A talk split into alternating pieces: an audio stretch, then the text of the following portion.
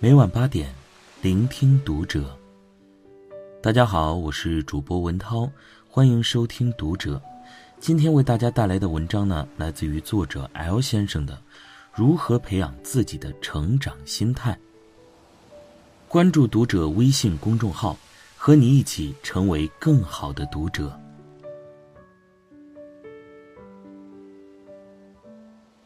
前些日子呢，跟一位朋友聊天他恰好升了职，勤勤恳恳干了好几年技术，终于升到管理层，带着一支不小的团队。我祝贺他，他却一点也不开心，问我：“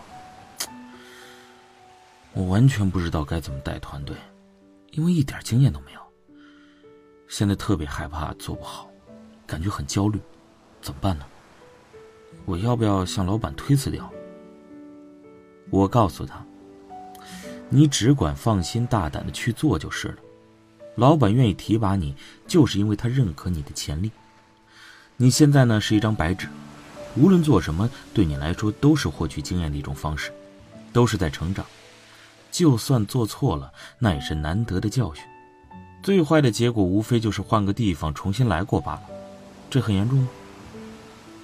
其实这就是我在之前提到过的成长心态。”和固定心态，拥有成长心态的人会把所有的困难都视为挑战，乐于寻找新的解决方式，喜欢试错，渴望更高的挑战。对他们来说，失败是一个好东西，因为可以发现自己哪里不够好，从而有针对性的提高。而拥有固定心态的人会认为，自己做出来的东西就展示了自己的能力，自己不能犯错，只能一直对下去。如果犯错了，自己的光环就会被打破，影响力会减弱。他们不再敢行动和尝试，因为做了可能会错，但不做一定不会错。很多时候，决定你和周围同事之间距离的，除了能力、技能，其实更大程度上是不同的心态。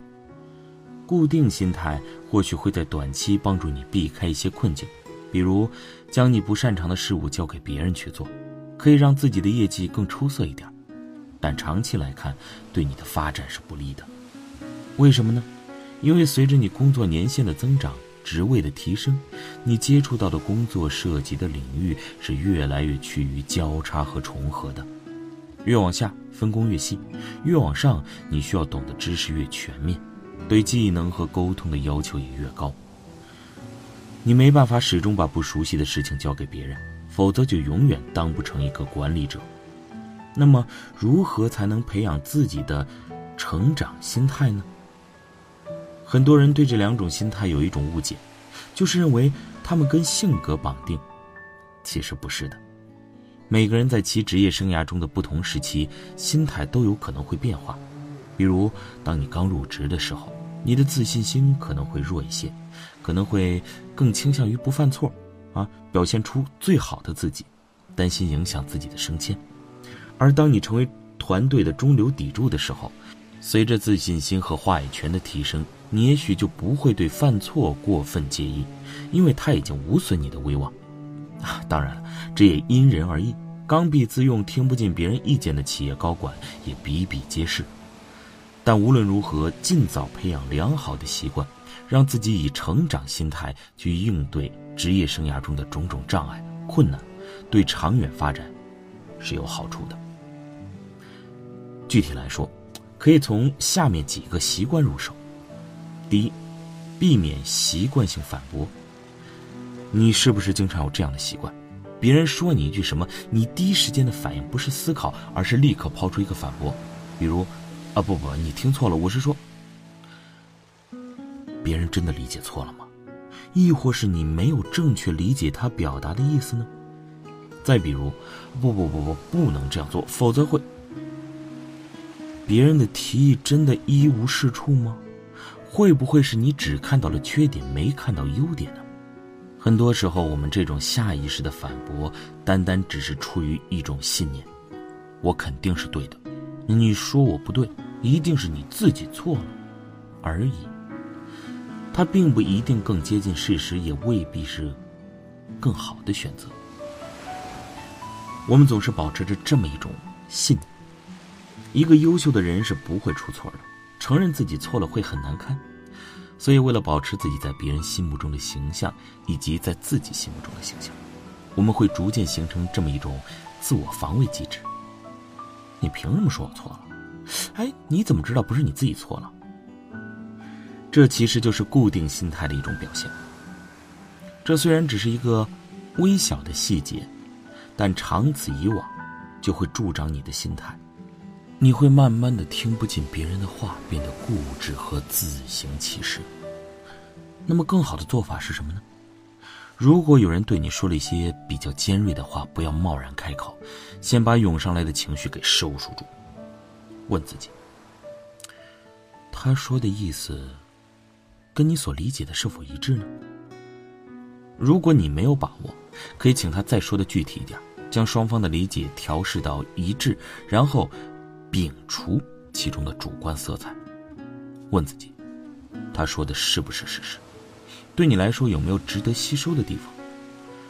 很多时候，我们的情绪和不快啊，其实并非来自于对方的态度，而是出于我们自己的认知。你认为对方在冒犯你，殊不知这很可能只是他的习惯，他根本没有这个意思。要时刻记住。不要从对方的立场和动机出发去揣度人心，只要就事论事啊，单纯考虑内容即可。二，正视自己的失败。人嘛，总是有个毛病，对于越熟悉、信息越充分的对象，我们总会觉得他是越重要的。这种现象最明显的表现是什么呢？就是以自我为中心。由于每个人最熟悉的都是自己，我们就很容易产生这样的幻觉：每个人都在盯着自己，自己犯下的一点点错误都会被别人注意到。但实际上呢，如果你经常跟别人沟通，就会发现大家都很忙，根本没有多少人真的在意你。所以斤斤计较、耿耿于怀的错误和失败，对于许多人来说根本就是小事一桩。过几天可能就完全忘记了。没有人会一直在意你做过什么错误的决策、错误的行为，因为那些已经过去了。更重要的是，你面对未来的态度。如果长期被自己的错误束缚住，你会失去在未来纠正错误、做出正确决策的机会。所以，不要过分重视自己的失败，而应该这样审视每一次失败：为什么？我会失败，这个经历给了我怎么样的一个教训？下次遇到这样的事情，我可以如何避免失败？这才是对自己、团队和公司真正有意义的态度。第三，多向别人请教。人总是有路径依赖的，你用某个路径解决了问题以后，就会倾向于用同样的路径，这就叫路径依赖，因为这样做更省力。出现风险的概率也最小，那么久而久之会产生一个什么样的后果呢？你处理问题的路径会被局限在一些简单直接的方式里面，你用来思考问题的方式也会被这些路径框住，会自然的从他们的角度出发去考虑。一旦这些路径本身发生变化，或者出现了新的方法、新的路径要进行迁移，成本就会变得越来越高。如何避免这个问题呢？这就需要在工作中多向别人请教，用群策群力的想法来代替自己的想法，从而避免把自己束缚在某一条路径、某一个思维模式上面。接触到越多不同的思维，你的视野就会越宽广，能够看到的范围也会越全面。Zinger Folkman 的 CEO Jake Zinger 建议。那些希望培养成长心态的人，要从向同事讨教意见做起，从小事儿开始，慢慢的增加你愿意接受的反馈意见的数量与频率，你会发现你得到的信息是有益的，而你不耻下问的态度也会让别人对你的印象更好。这就是另一方面的好处，多向同事请教会释放出一种信号，你是开放的，是乐于接受不同意见的，是喜欢交流和团队合作的。当然，要避免走过场式的做法。打破自己预设的立场和桎梏，真正把同事的意见听进去，这才能形成正向的循环。学习不易，一起努力。